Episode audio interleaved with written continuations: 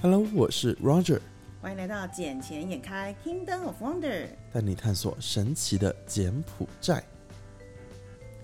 Hello Roger，我好久没有在台湾录音了哦。应该有差不多四五个月，我们没有这样子录过音了吧？超过啊，因为我这次回柬埔寨就超过四个月的时间，然后我现在回台湾，诶，已经超过半个月了。然后你知道我现在这次回来台湾，这是第一次录音，我现在有点手忙脚乱。嗯，是不是很不适应、很不习惯没有我在身边的日子？嗯，因为毕竟你是工具人啊，你忘记了吗？笑死！哎、不管怎么讲，祝你生日快乐呀！啊，我生日还没到，好不好？是哦，借我们一句大哥的话讲，就是，嗯，你快要五十岁了啦。好呀，我才刚过四十，好不好？不要这样。而且你知道，就是我昨天晚上，因为我生日其实还没有到，然后我昨天晚上有先被家人们就是突如其来的庆生，因为我没有 expecting 到，就是昨天晚上他们就是突然把我叫去，只是以为是要聊一些什么私事之类的。然后我就那边聊完之后，我就那边大拉拉躺在按摩椅上休息，突然灯光全部熄灭，我想说，诶，现在是怎样？是停电吗？然后就开始唱生日快乐歌，默默把蛋糕拿出来，我就这样愣一下说。靠呀！我现在是素颜，然后我又没洗头，头发超油。然后重点是，上面我明明今年才要过四十一岁生日，结果他跟我插四十二岁蜡烛。所以啊，我就说你快要五十岁了、再过几年就五十了。哎、可是真的会岁月催人老哎，尤其是有小朋友的状态。因为我不管是这次回来看到我自己女儿，我都觉得他们长大好多。然后也看到昨天，因为我是在我亲戚家，那亲戚家他们的小孩是一对双胞胎。上次我看到他们的时候，他还在地上爬。昨天他们是已经就是可以用那种小碎步跑过来，然后一直叫我咕咕咕咕，然后还有甚至就是你向他任何的指令，他其实都听得懂嘞。然后我就会突然觉得说，天哪！以前人家都会说是被小孩子追老。这句话是真的。我觉得除了有小孩会变老之外，其实每天工作也会变老的很快。哎，对你现在换新工作如何如何？因为你换新工作的时候，我人在台湾的，我都还没有好好关心你一下。哦，你没有看到现在任何群组或者私讯都基本上接收不到我的信息吗？因为我每天真我以为你只是故意不想理我们而已。哎，没有，我是真的太忙了，真的是从早上忙到晚上，然后回家基本上躺下来就睡着了。所以就跟我当时去从事证券业的时候是一样，因为那种第一次踏到一个新的领域去，然后你会不知道到底会面对什么事，然后呃每天都是觉得都是一个新的全新挑战。嗯、怎么讲呢？就是它这一种这一个行业，就是每天都有很多事情，而且我们这个月的 KPI 超大的呀，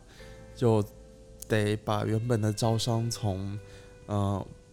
从差不多百分之五十三这样子，然后要一跃而升到百分之八十，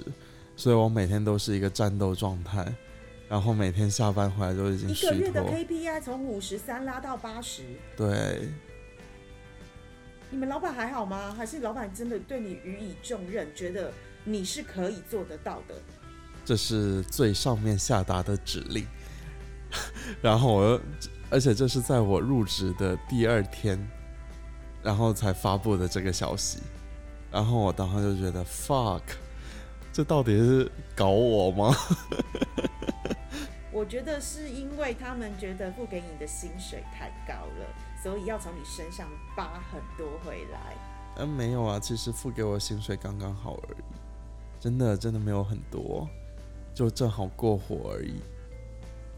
那我怎么办？我我是你的 almost 快一半而已耶。哪有啦？就就就会在这里开玩笑，真的是小姐姐的薪资怎么可能只有快一半呢？没有，但是因为我们的状况不太一样，因为我们是业务导向的嘛。那业务导向其实最重要，呃，给我们钱的人真的不是公司，而是客户。因为客户对我们信任，然后当然我们为他们服务的时候，一定都会有一些分润跟抽成。那这个是大家讲好的一些条件。所以其实我的最大老板是我的客户，并不是我的我我的公司。我我从头到尾，从以前第一份工作当业务到现在，我都是把我的每一个客户当老板。是啊，我们这边其实也一样啊，就是因为你知道管理商场嘛，那我们的薪资就从那一个商户的租金里面抽出来啊。然后再加上嗯我们去招商的话，也是会有佣金存在的嘛。呃，其实都差不了太多了，只是在这一边的话，你真的每一天每一天都从早忙到晚，而且我现在一下子是要招三个商场的商户，所以又会更忙，然后手手下面只有呃，我算一下有几个，三个吧，三四个招商的专员这样子。嗯、然后又要给他们审文件呐、然后又要送流程，然后每天基本上都会跟总经理开会。那总经理是那一种，所所有事情都都会记住，而且是操你操到死的那一种。所以总经理也是一个工作狂，就对了。非常的工作狂，但是这样子也很好啦，至少我从他这边学到挺多东西的。因因为他而且我相信嗯你，我相信你做得到，而且我相信你一件事是，你应该短时间内会变瘦。因为我记得我当时进那个金融业的时候，我那时候应该是那一阵子算是我去柬埔寨时候最瘦的时候。我我也这么觉得，但是他跟我讲说不会变瘦的，进到商馆还想还想变瘦不太可能，因为为什么？他说你要去试菜啊什么的啊，就有时候要招商啊这些。我说不一定吧，因因为我说我可以有同事他们去吃啊，我又不一定要去吃，而且我们是不需要怎么应酬的，可能对他来说是不怎么应酬，但我对我们来说，我这边暂时也没有什么需要应酬，就是我们有时候会跟商户约到晚上。就我的行程基本上从早上八点进到公司之后，就先审查一些文件，然后下午去那个什么我们的几个商场里面溜达一下，然后有客户的话就带客户去看一下。基本上有一些客户都会约到晚上差不多七点八点这样子，所以每一天下班的时间基本上都在九点左九点到九点半左右，啊、就很累。好精实的一天行程哦。可是我觉得这样对你是好的，因为既毕竟你还年轻，然后第二是你跨足到另外一个完完全全新不同的领域跟行业。虽然你过去也有相关的经验在，不过就是我自己觉得啦，就是能够愿意跨出自己原本的舒适圈，然后去一个全新的呃一个领域里面挑战，是很好的事情。因为现在真的太多年轻人太有惰性了，尤其是我这次回台湾，我真的发现到蛮多的，真的还在给我小确幸。然后，尤其是你知道现在就是全世界通膨这么严重，一直在升息，那大家很可能当时就是从股票里面啊，就是钱太好赚了，因为当时大家就拼命印钞票嘛，大家就为了要救全世界的经济，就开始往股市里面投。可是最近，不管是美国，不管是台湾，不管是全世界的股市，都因为通膨跟升息的原因，大家大量把资金抽走，法人也不再进场那么的积极，然后反而那些就是我这次回来认识的一些年轻人啊，我说年轻大概就是差不多二十多、三十出的那些年轻人，他们现在其实有一点慌，然后不知道下一步该怎么办，然后可能也没有习惯于就是说股票已经没有那么好赚的状况之下了，然后又不知道停损，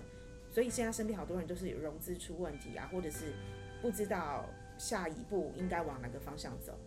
嗯，然后但是又不肯踏出他的舒适圈，因为有几有几个就是我觉得还不错的年轻人，我有问他说，哎，那我在柬埔寨发展，你们要不要来试试看啊？看看市场，因为他们英文能力都不错，都海归回来的。但是他们一听到柬埔寨，就是嗯、呃、那种就是你你知道有点那种嫌弃啊，东南亚哎、那边很脏哎、然后爸就是讲说哈。就是那边的人怎么样怎么样，我心里想的是，你要不要先打量一下你自己的程度？对啊，那边不是你想象中这么的落后，那边其实比我自己这样讲，虽然有一点点矮化，跟我真，但是我必须真的讲，就是台湾真的停滞不前太久了。然后整个东南亚，不管是很夯的越南，或是我们现在所在的柬埔寨，然后或者是邻近的新加坡，其实都是未来这十年甚至十五年的重中之重，是啊，尤就是一个生根发展的地方。是啊，尤其柬埔寨又处于东南亚的正中心，呃，其实它的发展的潜力是非常大的，因为所有的基本上很多物流都会通过柬埔寨再转到像泰国啊、越南的，而且像现在柬埔寨，就据我们所知嘛，柬埔寨有很多那一个工厂就从中国那边移到柬埔寨，或者从泰国、越南那一边又移到柬埔寨，作为一个呃中间的加工厂，然后再转移出去，而且柬埔寨又跟美国他们那边有一个什么，就是类似自贸协定的东西了。对啊，而且跟大陆又有 FTA，跟韩国也有 FTA 协议，所以嗯，我觉得在未来的十年来说，这里还是很有很好的发展机会和前景在，而且呃，就因为我现在在商场这个领域嘛，我知道像缅甸那一边，其实你不要看缅甸那国家会有内乱啊还是什么，但它里面夯不啷当的也有八九十家商场哎，所以缅甸有八九十家商场，对啊，就很惊人吧这个数字，所以我哎，那缅甸的商场是那种国际商场，还是他们 local 自己的商场啊？嗯、有的像那个 Eden Garden 那一边的商场，有的就像一用这种的商场，大型的，然后有的像清梦，这么厉害？哎、那这样子我可能要去好好研究一下缅甸这个市场，因为其实我来柬埔寨这边，我觉得最大最大的收获跟发现是什么？就像股神巴菲特说的，你要去别人不敢去、跟别人没有想过要去的地方，你才是真正能赚大钱的时候。因为如果你都去的一个大家都已知了，你根本没办法提早布局，你进去的只能赚小小的爬数。但是如果你现在是到一个未知全然的新兴市场去的时候，你如果肯深蹲跟深耕，你其实会得到意想不到的大大丰收，不是爬数，而是倍数。因为，只有你你，you can be the first tier。No matter what you're gonna do, but you can make the standard and be the first tier of the industry. 是啊，因因为你越早进去的话，你越早入场。就像当时有很多朋友很早过来，他们就进场买土地，当然土地价是不是都很便宜？那你看放了十年过后，现在价格涨了多少倍啊？很恐怖啊，那不是倍数哎，妈，那个就是可能你永远没想到你真的被翻身。嗯，所以我其实我不是倍数真的，是翻身，你的人生整个被翻了一遍，而且是翻了好几圈的。对啊，就像我前段时间，我其实有在想说，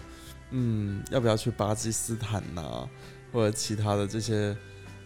还未发展中的，就正在发展中的国家了。然后，因为去这些地方的话，毕竟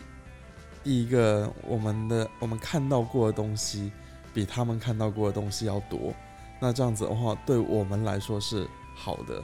因为我们知道说这个国家之后。如果是跟呃中国或者美国相好的话，它的发展阶段会是怎么个呃路线图？那我们就知道可以从哪里去进行投资了。嗯，主要就是经验啦，因为其实那一些正在发展中或是预计要被开发的国家中，他们最缺乏的就是有经验的人才，所以他们其实很依赖就是那些专业人士能够到他们的国家去，然后能够教导他们或是带领他们当地的人民应该怎么做，会是最快的捷径，然后最短的时间能建设。然后，但是这种的，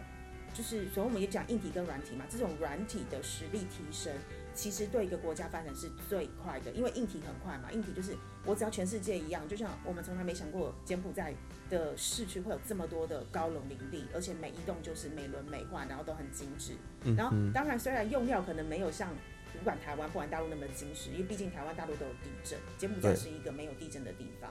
但是它的外表建筑或者是它的一些设计，其实非常非常的新颖，而且因为泰国它临近就是临近泰国嘛，也离新加坡很近。那我们都去过泰国，都去新加坡看过，他们的建筑都非常的有个人特色，而且都是那种全世界数一数二、非常非常特别的建筑。那这些东西都慢慢慢慢的在金边，在柬埔寨这边，你可以看到它被落实，甚至于你看看到的是更新颖的一些设计方法。所以我对于金边的未来其实是非常非常有很大的期待。其实金边我我自己觉得期待我也挺大的，呃，反正像现在那一个你看到不是有很多排屋嘛？这边现在盖越来越多排屋别墅了，呃，只是他们的消费力、购买，其实他们购买力还是很足，而且现在的用料其实跟以前来比哦，现在用料是好太多了。但我先不说那一个我们经常看到的丙发城啊，或者金梦啊这些，这两家据我所知里面的建造施工完成后。它经常会漏水啊，或者是哪里又不好啊，这样子，这是普遍在当地的房房地产商这边会看到的东西。但是呢，我在一些比较小型的建案上面看到他们的用料，基本上都是很不错。而且像现在太子的盖的别墅，他们的用料我觉得是更扎实，因为太子那边工程我有去看。所以我觉得哇，现在用料都到这个等级了嘛，就跟之前完全是不一样的。对于那种买房的冲动，你知道吗？而且又有一些优惠政策啊，算下来还是挺不错。虽然没有像其他的地产商、地产开发商，他们就会说哦，你买房我给你送手机啊，给你砸金蛋呐，再给你送送摩托车，最大的最大的给你送一辆汽车。不过像这些活动，我之前我都有做过，但像汽车的话，基本上都是内定的人，所以基本上是拿不到的。我以为，我，的，就是那种，就是一个自由市场，然后跟大家凭运气，然后，然后他虽然他是抽奖哦，他不是说你买了就固定送车哦。对啊，是抽奖啊。啊，因为最近我也是看到那个 CBRE 他们出的报告啊，那出的报告里面就如同你刚刚讲的，就是排污的需求其实是持续增加，而且最近有将近十个新的那种 BRE 的大建案，然后而且其中有七个将会在三个月内就是完工落成，嗯，所以你就知道说，就是 BRE 这个市场，不管是我们二零一九年我刚来时要踏入这个市房地产市场时，其实我就是看好 BRE 这一块，因为。讲真的啦，外国人来柬埔寨真的没那么多。一个国家要发展，一定要靠当地人民的内需的需求供与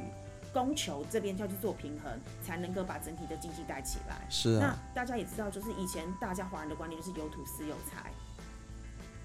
所以很多人都还是喜欢买带有土地的房子。因为房子不会增值，只有土地会增值，而且房子会老，只有土地不会老。所以那时候我就一直很关注在 b e r e 的这块市场。那只是因为现在外国人嘛，我们还是刚去出海乍到，还是觉得住 condo 会比较方便一点。而且一开始的 condo 都有 GRR，就是所谓的 Guarantee Return Rate。那也是一个就很好的投资标的。我买了，有一个专业人帮我管理，然后又帮我代租出去，然后我又可以拿到一定爬数的一个回报。那可能你三年后、五年后你把它卖掉，你都还有得赚。那但是问题是现在这个市场你也知道，condo 现在越来越多了，然后大家都在销价竞争那个租金的部分，但唯独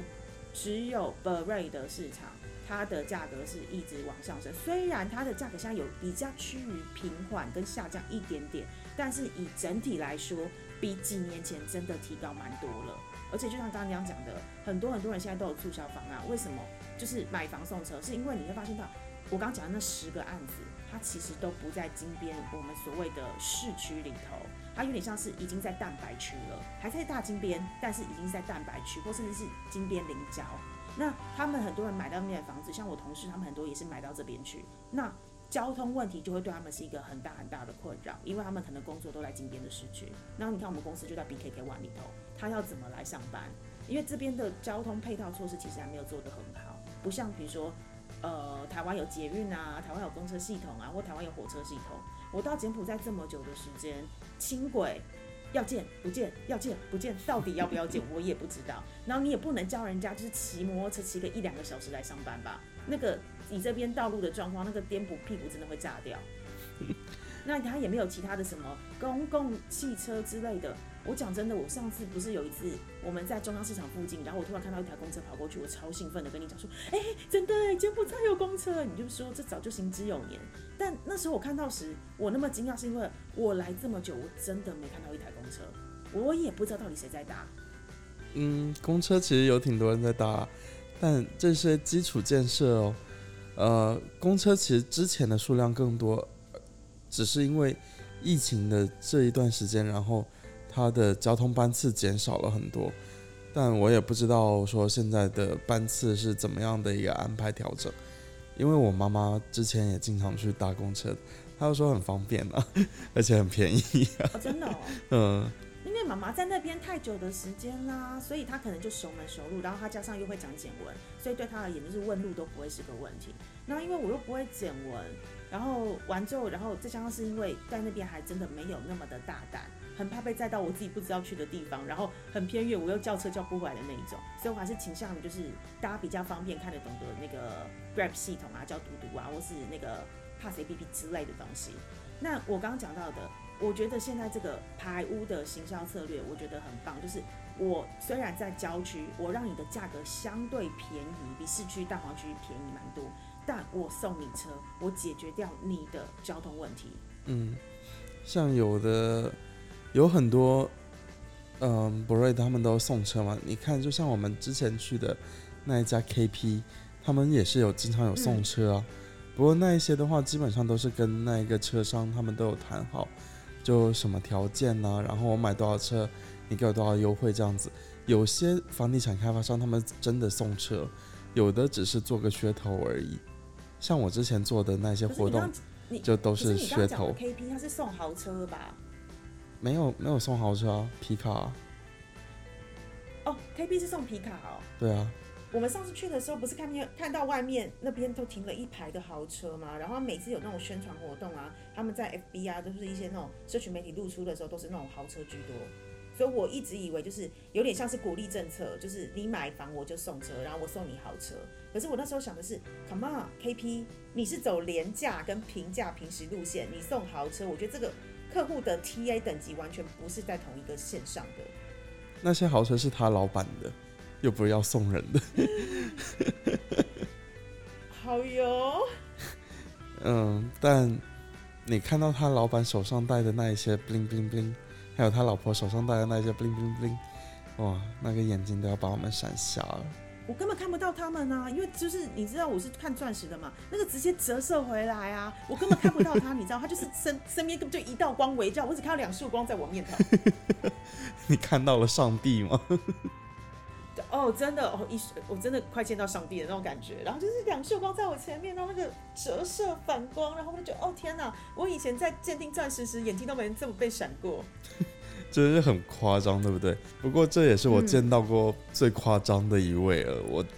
我之前都没有见到过这么夸张。呃然后像其他房地产开发商，他们最多手上会戴一颗大一点的钻戒，就就仅此而已。但他们是全全手都带满满，我觉得哇有点厉害。没有，我觉得是一个人设的问题，嗯因为你也知道，就是在那种很多人从事商业活动，或者是比如说是网络好了，因为他对你不熟，所以他就会每个人都会一个人设在那边。演艺人员也是一样，都会一个人设，告诉你说我想给人家的印象跟形象是什么。所以我觉得 KP 这一对夫妻，他们想要给人家的形象就是，只要你买我们的房子。只要你跟着我们做事，你也可以像我一样，就有点类行销的概念、直销概念，你懂吗？嗯，就是洗你的脑，让你觉得只要 follow 我们，你也可以变得跟我一样这么的 shining shining。是啊，其实他老板是有这种想法，有这种概念，因为我跟他聊过几次嘛，然后他就想说后面也是要带着带领大家一起致富嘛，所以就基本上是同同样的一个想法喽。说到这带大家一起飞就对了。嗯，说到这个，你对柬埔寨的这些排屋别墅有什么想法吗？有有没有想买？我其实是有的，可是因为碍于之前提到的嘛，就是身份的问题，因为我没有身份，我不能持有土地。不过最近的话，是因为有呃信托，很多的其实可以用信托的方式持有，或者是比如说像现在 S 利达银行，它是全柬埔寨第一个拿到 custodian 的 license 的人，就是代呃管理代理人、管理人这个这个的 license，所以他们可以解决掉很多当时很多的不管是外国人，他们没有柬埔寨身份但无法持有土地的这个状况。那你也知道，早期办身份一直是被炒上去的价格，因为中间有太多人需要服务跟经手了嘛。那那个价格一直都是不固定，而且很多人都是被骗。但是我觉得信托这件事跟 custodian custodian 这件事情是可以让整件就是未来的这个市场比较健康一点，跟比较透明。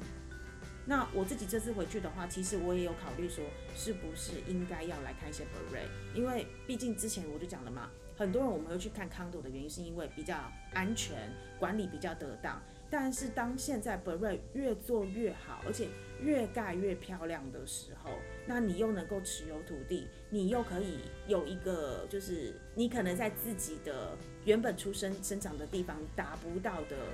一个目标，我觉得在柬埔寨这边是都可以被实现的。是啊，柬埔寨能够帮你实现很多梦想，很多理想。而且你刚才说就那个身份问题啊，其实，在柬埔寨不是嗯还有一个就跟当地人结婚，跟当地人结婚就能拿到身份证。哎、你讲这件事情，我跟你讲，就是我这次回来的时候有处理的，也不是处理啦，就是有帮忙，就是帮忙帮忙了解的一个案子。你知道，就是很夸张，可是我真的觉得这个案子有点点猫腻跟蹊跷，你知道为什么吗？嗯，什么案子啊因？为现在这个案子，好，这个案子呢是女生是柬埔寨人，男生是台湾人，但是女生并不是第一次结婚，等于是女生她柬埔寨人，她来。对对，她她来，她先跟台湾的一个男生结婚，在早早几年的时候跟台湾一个男生结婚，然后呢，她就顺利的取得了身份。可是当时台湾的法律规定是你必须在柬埔寨这边先登记结婚后，你们才能拿着你们的结婚证明在台湾再登记一次。所以他们那时候就有这样照做。那后来因为就是两个人相处的不和睦，所以他们两个在台湾离了婚。那离了婚之后，这个女生又在台湾认识了另外一个台湾男生，现在也怀孕生了孩子了。那孩子现在要报户口，但因为现在台湾的法律有一个规定，就是说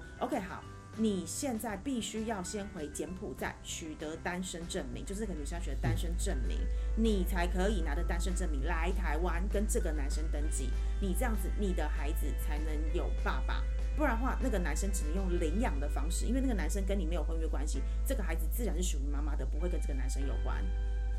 哇，好那。但是这个女生就现在，对，然后我会觉得其实这件事不难，因为你只是柬埔寨人嘛，你柬埔寨就飞回柬埔寨拿个单身证明有什么难？但就发现他有一点点支支吾吾，我就在猜想说，因为这负责这个案子的不是我，是一个姐姐，那姐姐就来问我说，诶，是不是有什么柬埔寨人不能跟台湾人结婚的相关规定或什么？我就说确实啦，早期是有这样子的一个不成文规定，因为早期很多很多的台湾人。然后跟柬埔寨的女生结了婚之后，其实是有一点点诈骗的手段，就是用假结婚、真卖淫，或是假结婚，可是来台湾被欺负，所以柬埔寨的政府为了保护柬埔寨人，所以就是有一个明文规定，呃，就是有点也不是明文，就大家都知道的一个通俗的一个事情，就是说台湾人其实是不能跟柬埔寨的女生结婚的，尤其就算你们两个再相爱，都会被变得困难重重。但现在这个案子的状况又不太一样，是因为这个女生告诉我们说，她在柬埔寨拿到了单身证明，但她没有办法被 authorize，等一下没办法被认证。我听到我就说怎么可能？柬埔寨怎么可能是你是单身，你没办法被认证的状态？那不就是去法院或是一些公证单位去申请一下就可以了吗？对啊，但是他们讲说，哦，没有啊，这个要找代办，然后要花钱。我说花钱本来就是正常的啊，你叫别人帮你服务，你不花钱要干嘛？然后完之后，他就是念又支支吾吾的，我就私底下跟那个负责的姐姐讲说，我觉得这个女生她应该只有在台湾离婚，但柬埔寨的第一段婚姻并没有离婚，我觉得也是这样子。所以她才拿不出单身证明，然后她的单身证明没有被 authorize，有可能是因为那份单身证明跟她自己做的。嗯哼，其实，在柬埔寨，你要离婚也是很简单啊，没有那么复杂啊、只是他们可能就没有飞过来这样子办理，因为就觉得飞过来飞来飞去要钱呐、什么，我也不知道他们在那边是不是有赚到很多钱之类的。第一是钱的问题，然后第二是你也不知道他跟前夫到底现在是什么关系，嗯因为说不定也是刚刚你讲的钱的纠葛啊，或者是他们觉得疫情期间上往返太贵太危险。然后我觉得还有第三个问题是，说不定早就老死老死不相往来，对啊，所以他也没办法叫他前夫来柬埔寨跟他离婚。而且他前夫凭什么来柬埔寨的？对我为什么要帮你之类的？对啊，就是因为我们我们不知道他们前一段关系到底后续是怎么样的 say goodbye 的，所以他们现在这个问题，但我也只能跟他讲说，呃，我这边能够协助的就是，呃，我可以帮你询问一下柬埔寨的什么方法，或者有没有什么代办是比较信实可靠的，推荐给你。但剩下的就你们是柬埔寨人，你应该比我更清楚。你自己会讲柬埔寨语言，你自己也知道柬埔寨这边的法律规定是什么，你也知道柬埔寨这里是只要找到对的人，没有事情不能解决的。嗯，那只是看你有没有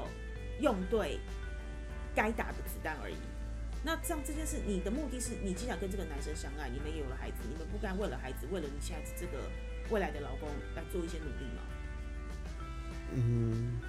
他们有就柬埔寨人，他们不喜不喜不喜欢那么复杂，然后那么费脑子的东西，因为他们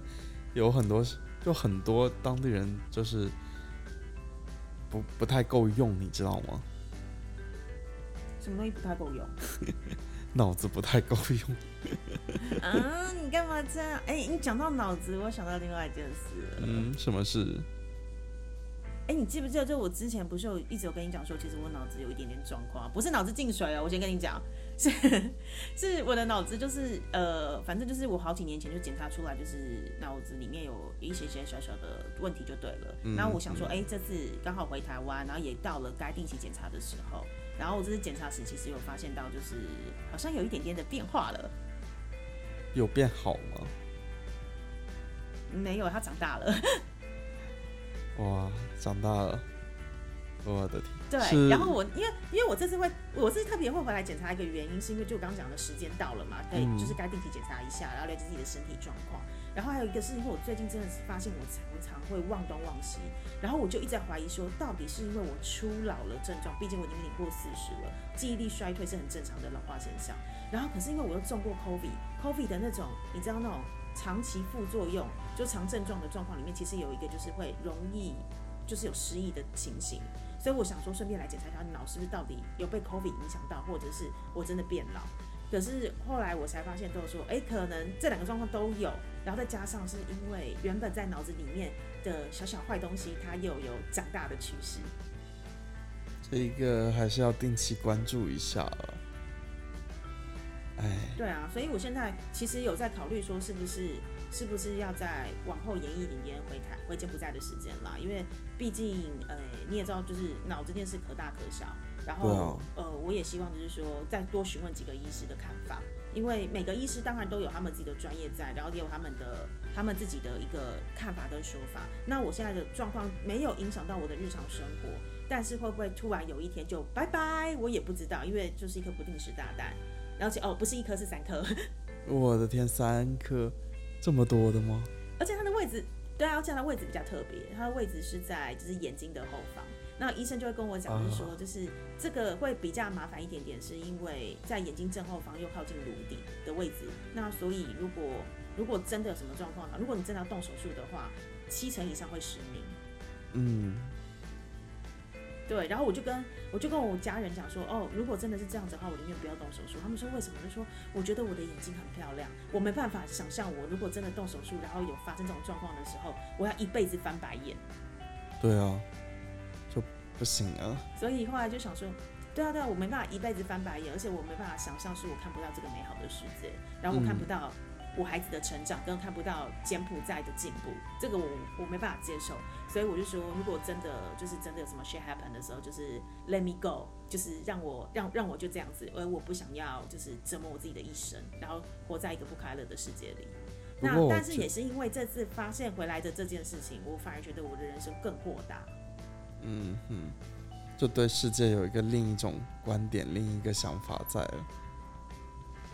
不过我觉得，更珍惜每一天，因为你真的不知道到底什么时候会发生什么事情。然后有时候有一些负面情绪，我以前真的还蛮多负面情绪的，然后来时可能会困扰我一阵子。但我现在的负面情绪，我只要想到有任何不愉快什么，就想说，其实我也不知道我到底意外跟死亡到底哪个先来。哦，对不起，意外跟明天到底哪一个先来？所以，与其这样子，我为什么不好好珍惜，把每一天当最后一天再过？是啊。不过我们都已经有一个比较精彩的人生了，只是看怎么活得更加精彩喽，对吧？你你现在才不到三十岁，你就告诉我你一个精彩人生，你人生也太容易满足了吧？我的天，主要每天都很累，你知道吗？你听我的声音就能听出来了，这很糙，非常的糙。好啦，你辛苦了，你加油。不过我再讲一个，就是我觉得还蛮开心的心情和事情，你知道怎样吗？什么？就是你记得之前有来上过我们节目的一梦，一梦一梦姐姐。对，漂亮的一梦，呃，对我是美眉啦，因为她对你是姐姐，对我是妹妹。然后你知道她就是这几天有私讯我，然后告诉我一件事情，我自己真的还蛮感动的。她告诉我说，我们真的有听众听了节目之后，然后去跟他们下定他们的那个衣服跟商品，是吧？我们的我们的受众还是很给力的。对，你知道，其实我听到真的还蛮感动的，就是因为。我们是真心在推荐一梦的东西，而且我们自己也看到，我也觉得很美，连我自己都想买。然后，但是我没有想过，就是说，就是真的有听众，然后听了之后，然后就是真的去看到他们的东西的美好，然后真的付了钱下定。所以一梦他就说，就是他很很谢谢我们，就是让他有上节目的机会。那同时他也可以就是把跟我们一起把柬埔寨的美好推销出去，让更多人知道。是啊，是啊。所以大家要对我们有信心，我们是一定可以做得更好的。我觉得只要你有一个坚定的目标，你知道你在干嘛，而且你知道你要往哪个方向走，你就是努力不懈的往那个地方走就对了。虽然前期可能会很辛苦，前期可能会自己觉得有点点不知道自己在打转什么，但是我相信只要你坚持下去，坚持真的比努力可怕。只要你愿意坚持下去，你真的未来几年。你不知道这个世界或是柬埔寨可以带给你什么样的反馈？是啊，尤其柬埔寨这里是一个多金的地方。其实我真的觉得这里是个多金的的地方，而且机会很多，只是看你会不会去掌握而已。呃，只要你不你不在你在这里不要从事一些非法的东西，其实你能活得很好很自在。真的啊。而且我真的觉得，就是这也是我们当初在做节目的初衷。因为我回台湾最近啦，就是可能暑假期间，真的真的太多的新闻都在写说，有多少台湾的年轻人被骗到东南亚去，不管是越南、柬埔寨或是缅甸之类的，去从事一些非法的工作，然后完之后甚至去那边就是可能马上被护照扣留，然后被一卖、两卖、三卖，然后甚至要透过一些外交系统把想办法营救出来。然后，但是我会觉得，Come on，你要去之前，你不先好好的衡量一下自己的实力在哪里吗？别人为什么要花钱请一个完全没有工作经验，然后然后又给你做领导型的工作，代表的是一定不是正常的工作嘛？对。而且再来，你知道我这次飞回来台湾的时候，我觉得超夸张的。怎么飞回台湾时，我那一班飞机里面一堆，你就知道，就是刺青的那个刺青，你知道那个刺青不是美感的刺青，而是一些可能。从事另外一种行业人的刺青，然后看起来有点白虎，类似，然后再来是他们全部给我做商务舱。哦，理解。年纪轻轻做商务舱，代表着是你可能获得的收获不是一般你这个年纪应该获得的薪水，那也代表着是你们可能从事的真的不是一些合法的工作，尤其是最近我们又看到。呃，柬埔寨这篇新闻不是有讲说，就是有抓到是华人，就是大陆加台湾人一起在制毒。对啊。哎呀，我真的觉得人生不知道能够活多久，但是可不可以好好的过完你的人生？不要去做一些非法或者是去伤害别人身体的事情。你这种赚来的钱，我真的觉得很要求，根本不是良心钱。对啊，那一种完全不是良心，而且那一种完全是。把自己的寿命啊福报给减少，虽然这样子说可能是有点太过，呃，佛，嗯，太过佛系的那那一边了。可是我觉得这是真实存在的，嗯，所以像我们宁愿自己累点苦点，但我们每天的生活还是挺滋润的啊，多姿多彩，多好呀。就很湿就对了，是这意思哈。我是说，柬埔寨最近下雨，好不好？嗯，好哟，好哟。我觉得今天时间也差不多，我要睡觉去了，好累啊。好了，你赶快好了，你赶快去休息了，你赶快去休息了。然后我确定我什么时候回去，我再跟你说。好哟，好哟，你身体也要好好的，每天要开开心心，OK？哦，一定会，反正大家都要好好的，然后把每一天都过得很精彩。Of course。好哟，那这一集剪切眼开就暂时先到这里喽，那我们下集再见。好的，拜拜。